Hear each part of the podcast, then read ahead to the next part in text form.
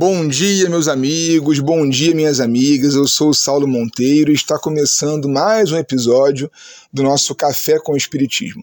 Eu quero te perguntar como você vai hoje. Eu desejo do lado de cá que você vá muito bem. Mas olha, se não estiver, faz parte do ciclo, viu? Não fique mal por não estar bem. Na sequência do estudo do livro A Alma é Imortal, de Gabriel Delane, estamos chegando hoje em uma pequena polêmica presente no chamado movimento espírita. Você deve ter ouvido já em alguma palestra, vídeo ou comunicação espírita alguém dizendo: o tempo do fenômeno passou. Bem, não é assim que pensamos e o nosso autor vai ajudar a discutir o porquê. Kardec dividiu o fenômeno espírita em dois tipos: o de efeitos inteligentes e os de efeitos físicos. Em nenhum momento o codificador criou uma hierarquia entre essas duas espécies de fenômenos, que na verdade são, na origem, uma mesma coisa, os desencarnados se comunicando com os encarnados.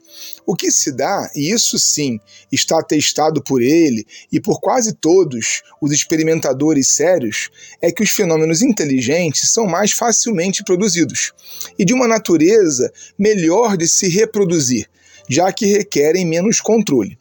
Mas os fenômenos de efeitos físicos são essenciais à produção do conhecimento espírita, já que eles são mais tangíveis e convincentes do que os de natureza medianímica.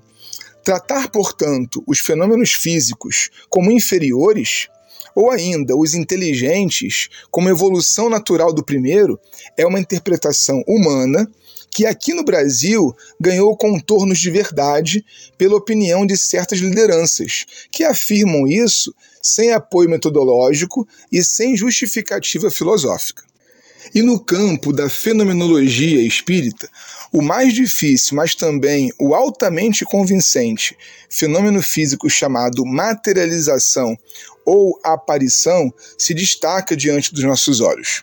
A dificuldade, é verdade, existe na averiguação da idoneidade do médium ou da médium e também no controle do ambiente para se evitar as alegações de fraude, desdobramento do próprio médium, magnetização do médium desdobrado, alucinação coletiva e tantos argumentos que os críticos do Espiritismo listaram já.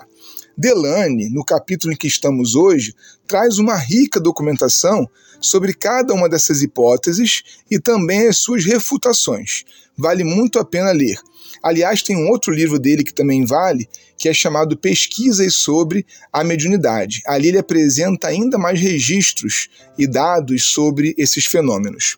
E apesar de ter havido, em certos casos, é verdade, fraude mesmo, operadas por charlatães que queriam se passar por médiums, é incontestável que, quando as experiências foram feitas por sábios, as precauções adotadas bastaram para, em absoluto, afastar essa causa de erro.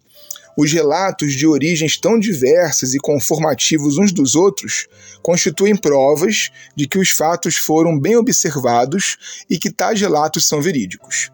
E aí, meu amigo e minha amiga, eu pergunto: qual é então a explicação espírita e, portanto, o conhecimento produzido a partir da observação das chamadas aparições? Inseparável do seu envoltório perispirítico, fala Gabriel Delane a alma pode materializar-se temporariamente, quer transformando o duplo do médium, ou mais exatamente mascarando-o com sua própria aparência, quer tomando a matéria e energia ao médium para as acumular na sua forma fluídica, que então aparece qual era outrora na Terra.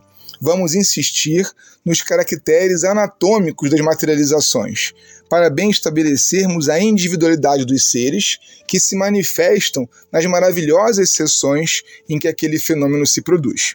É apreciável, gente, o grau de certeza que comporta a prova da identidade dos espíritos através destes fenômenos.